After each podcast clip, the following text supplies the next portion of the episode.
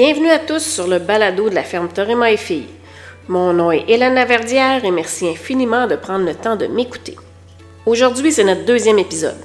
On donne le temps à notre podcast et je vous parle de la relation humain-cheval. Mettez le pied à l'étrier, gang, on va se dire les vraies affaires.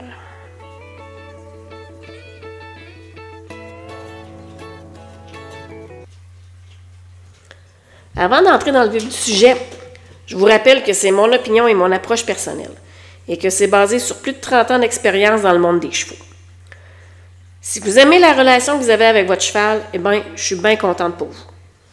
Si vous ne souhaitez pas de faire changement dans votre dynamique avec votre animal, parce que ça vous convient, eh bien, c'est bien correct aussi. On va être des amis quand même. Sachez que j'ai un profond respect pour l'opinion des autres tant et aussi longtemps que la mienne est aussi respectée. Si vous n'aimez pas ce que j'explique, il y a deux solutions qui s'offrent à vous. Soit vous fermez le balado, soit vous écoutez avec un esprit ouvert et apprenez de nouvelles choses. C'est à vous de voir, c'est à vous de choisir. Alors nous voici donc dans le vif du sujet. Pour moi, une relation avec un cheval est axée sur le leadership de l'être humain. Ce n'est pas une relation d'amitié. C'est sûr que pour plusieurs d'entre vous, c'est ça, c'est votre ami. Mais je considère, moi, que ça ne peut pas être votre ami et je vous explique pourquoi. En fait, je pense que c'est simple. On deal avec un animal qui pèse plus ou moins 1000 livres, dépendamment du type de cheval que vous avez, et dont l'instinct primaire est la fuite. Le cheval ne possède pas et ne possédera jamais la capacité d'analyse, son cerveau n'est pas bâti pour ça.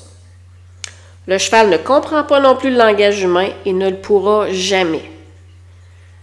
Pour le cheval, les sentiments tels que amour, euh, jalousie, colère, anxiété, euh, ça ne fait pas partie de son langage. Par contre, je vous confirme que le cheval est un spécialiste du langage non verbal. Ça veut dire quoi?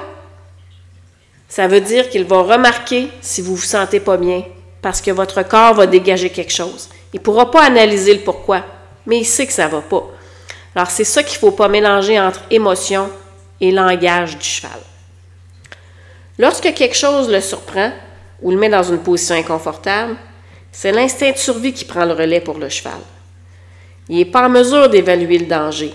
Pour lui, c'est soit dangereux pour sa vie ou ça ne l'est pas. Si s'il pense que c'est dangereux pour sa vie, il va prendre la fuite. Et c'est là qu'entre en ligne de compte votre relation avec le cheval. S'il ne vous fait pas confiance, il va partir, il va se pousser. Ciao, bye mon ami. S'il vous fait confiance, il va se tourner vers vous pour savoir qu'est-ce qu'il doit faire. Si vous avez bâti une relation axée sur le leadership, votre animal va se tourner vers vous et pour se faire rassurer, ou pour ajuster sa réaction. Dans une relation de leader, le cheval ne prend pas de décision, il s'ajuste à celle du leader. Exemple, un cheval va passer une feuille, ou qu'est-ce que c'est ça? Regarde son leader avant de réagir. Le leader reste calme, en fait, porte même pas attention à la feuille. Le cheval n'en tient pas compte, reste calme aussi. Si on avait eu quelqu'un avec une relation non leader, la feuille aurait passé, le cheval se serait tourné vers, la personne à côté de lui, aurait constaté aucune réaction, pas de confiance en lui, il aurait pris peur parce que pour lui, la feuille, ça pourrait être épeurant. Si ce n'est pas le type de relation que vous avez, c'est-à-dire la, la, relation de leader, le cheval n'a pas personne vers qui se tourner car il ne sait pas comment réagir. Donc, il doit prendre la décision par lui-même. Puis comme sa capacité d'analyse est inexistante, c'est son instinct qui va prendre le relais. Et c'est là qu'on se retrouve avec des décisions du genre. Le cheval prend la poudre d'escampette, il tourne autour de la personne qui tient la laisse, il s'énerve, il respire brusquement par les narines, queue dans les airs, etc., etc. On pourrait en jaser longtemps de toutes les situations qui peuvent nous arriver. On en a tous vu beaucoup. Là, ce qui arrive, c'est qu'il y a beaucoup de gens qui ont de la difficulté avec la notion de leadership. Je vous explique pourquoi un petit peu plus loin. Avant, on va se dire c'est quoi un leader? Si on regarde la définition dans le dictionnaire, ça dit Il s'agit d'une personne qui, à l'intérieur d'un groupe, prend la majorité des initiatives, mène les autres membres du groupe, détient le commandement. C'est ça un leader. Sauf qu'il existe deux genres de leaders. On a le leader positif et on a le leader négatif. C'est quoi un leader négatif? C'est celui qui force l'animal à obéir par la peur. C'est celui qui force l'animal par la contrainte physique ou la, privation de ses besoins essentiels comme manger ou boire. Euh, alors, le cheval doit effectuer, doit prendre ses décisions en fonction d'assurer sa survie et non pas sur une base volontaire. C'est le style de leadership qui, à court terme ou même à long terme, occasionne des chevaux qui deviennent anxieux au travail, qui sont moins performants ou ils sont performants sur une courte période. Après ça, ils sont épuisés psychologiquement. Ces chevaux-là développent souvent une attitude négative. On dit toujours, il n'y a pas de chevaux agressifs dans le monde. En fait, il y en a très peu. Mais parfois, ils le deviennent, causés souvent par un leader négatif. C'est le type de leadership que l'on retrouvait il y a plusieurs années. C'est la vieille mentalité du cheval soumis et battu. Lorsqu'on parle de leadership, c'est malheureusement l'image qui vient en tête de beaucoup de gens. Mais maintenant, on sait mieux, donc on fait mieux. C'est quoi un leader positif? C'est un leader qui fait comprendre au cheval ce qu'il attend de lui. Il développe une relation de confiance, une relation harmonieuse et une relation sécuritaire. Le cheval va avoir le goût de plaire au cavalier ou au manieur. Et le leader positif, il est clair, il est constant dans ses interactions, puis il évite les zones grises. C'est blanc, c'est noir, c'est pas gris. On tourne à gauche, on tourne à droite, on se promène pas entre les deux. On arrête ou on n'arrête pas. Le leader positif prône la discipline dans le respect des relations et enseigne patiemment au cheval les bons comportements. Pour un cheval, le leader positif, c'est sa sécurité. C'est vers le leader que le cheval va se tourner quand il se sent insécure ou en danger. Le cheval va s'ajuster à la réaction ou au comportement du leader. Le cheval va comprendre le langage corporel du leader. Il va comprendre que les actions apportées sont là pour son bien-être et sa sécurité. C'est pour ça que c'est pas rare de voir un cheval euh, faire un changement drastique de comportement lorsqu'il passe d'un cavalier ou d'un manière à un autre. Je vous donne un exemple. Un cheval qui refuse de passer un obstacle, mais on change de cavalier et le cheval le fait tout de suite. Pourquoi? Parce que le cheval se sent rassuré par la personne qui est assise sur lui et qui a des demandes claires et simples. Ou encore, un autre exemple, un cheval qui devient très agité lorsque quelqu'un le manipule. Et oups, soudainement, on change de manière et le cheval tombe calme. Pourquoi? Parce qu'il sait qu'en cas de besoin, la personne au bout de la laisse va prendre les décisions appropriées pour assurer sa sécurité.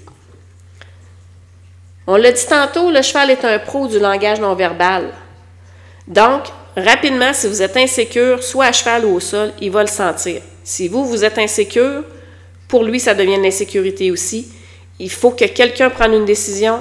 Et là, si vous, vous ne la prenez pas, c'est lui qui va la prendre. Mais comme on se disait tantôt, il n'y a pas de capacité d'analyse.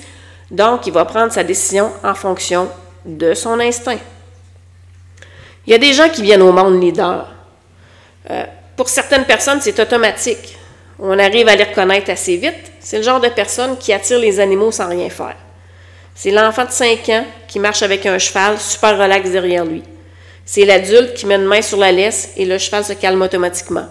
C'est l'entraîneur qui embarque sur le cheval et passe l'obstacle sans aucune résistance alors qu'il y a 5 minutes, il n'y a rien qui fonctionnait. L'animal se sent en sécurité instinctivement. Exactement, il sait exactement à quoi s'attendre. Mais la bonne nouvelle là-dedans, c'est qu'avec un peu de travail, ça s'apprend à être un leader positif. Il faut tout simplement travailler sur certaines qualités, dont la patience. Il faut être patient parce qu'un cheval apprend par la répétition. Donc, on recommence, on recommence et on recommence en restant calme. Alors, tout va fonctionner. Un moment donné, le cheval va comprendre. Il faut prôner la discipline, c'est-à-dire que le cheval aime les commandes claires. C'est blanc ou c'est noir, mais c'est pas gris. On se rappelle qu'un cheval n'a pas la capacité d'analyse. Ça doit être simple. Ça prend de l'assiduité. Une fois par semaine, c'est pas efficace. Ça prend du temps et une routine. Trois jours, quatre jours, cinq jours. L'important, c'est d'être présent dans une routine au même moment. Ça prend de la détermination. Ça ne fonctionne pas toujours comme on veut, mais on recommence encore et encore. Ça prend aussi le désir d'apprendre et des connaissances. Le savoir, c'est le pouvoir. C'est important d'apprendre et de développer ses connaissances. Prenez des cours d'équitation, faites des lectures, regardez des vidéos, écoutez des podcasts, etc. En fait, tout ce qui va vous tomber sur la main. Ça prend de la fermeté aussi. Un cheval aime la fermeté. Puis là, je ne vous parle pas ici d'une main dure ou de le frapper. Mais je vous donne un exemple. Si vous décidez d'aller à droite, c'est à droite que le cheval doit aller. Peut-être que ça ne sera pas parfait, mais c'est quand même à droite que vous devez aller. On peut pas dire qu'aujourd'hui on va à droite, ah, puis demain peut-être que s'il veut aller à si moi je vais aller à droite, mais il veut aller à gauche, je vais le laisser faire. Non. Si on va à droite, c'est à droite qu'il faut aller. Une autre qualité essentielle, être calme. Un cheval, qui gère, un cheval, ça ne gère pas la colère, ça ne gère pas la frustration, ça ne gère pas le chaos. Un cheval, ça ne comprend pas ces émotions-là. Ce qui m'amène à parler de reconnaître ses émotions. C'est important de savoir reconnaître nos émotions. Parce que, comme je vous l'ai dit précédemment, un cheval, lui, il ne reconnaît pas les émotions humaines.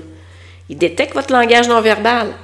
Il sait que ça ne va pas, mais il ne sait pas si vous êtes frustré, en colère, peiné, etc.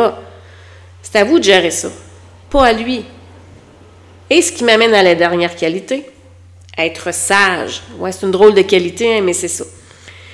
Si pour quelque raison vous ne vous sentez pas en forme, ça arrive. Une mauvaise journée, vous êtes fatigué, euh, ça a été difficile au travail, ou vous êtes en conflit avec quelqu'un, peu importe. Prenez-vous-en pas votre cheval. C'est pas de sa faute. Évitez les situations qui ne seront pas positives pour votre cheval. Si vous n'êtes pas en mesure de donner votre 100% exigez pas du cheval qu'il fasse. Choisissez d'autres options. Exemple, restez à la maison, faites une longe d'exercice, une mise en liberté, un bon pensage, une randonnée facile. En fait, faites quelque chose que tous les deux vous maîtrisez et vous savez que ça ne vous mettra pas en conflit. Ayez la sagesse, si vous ne vous sentez pas bien, de ne pas entrer en conflit avec l'animal. Prenez le temps d'analyser votre relation avec votre cheval. Êtes-vous satisfait? Souhaitez-vous plus? Êtes-vous un bon leader? Vous souhaitez faire mieux? Génial! Concentrez-vous sur les qualités qu'on a énumérées précédemment. La bonne chose, c'est qu'ici, on ne parle pas de talent ou de manœuvre équestre. On parle de bon vouloir et de travailler sur soi-même. Tout le monde est en mesure de faire ça. Je vais vous mentionner ces mots-là régulièrement, mais n'hésitez pas à demander de l'aide d'une personne d'expérience. Contactez des instructeurs, des entraîneurs, des gens du milieu. Comme je vous l'ai mentionné, le désir d'apprendre, c'est essentiel. Et ça, ça se fait souvent par essai et erreur. Pardonnez-vous quand ça ne fonctionne pas. Analysez les raisons. Dites-vous les vraies choses. Allez vous chercher de l'aide, mais surtout, n'abandonnez pas. Retournez sur les bases. Prenez un pas de recul et recommencez. Recommencez autant de fois que vous en aurez besoin et ayez du plaisir à chaque étape. Merci de votre écoute. Suivez-nous sur Facebook, TikTok et Instagram et au plaisir. La ferme et fille, une histoire de famille, une passion pour l'excellence.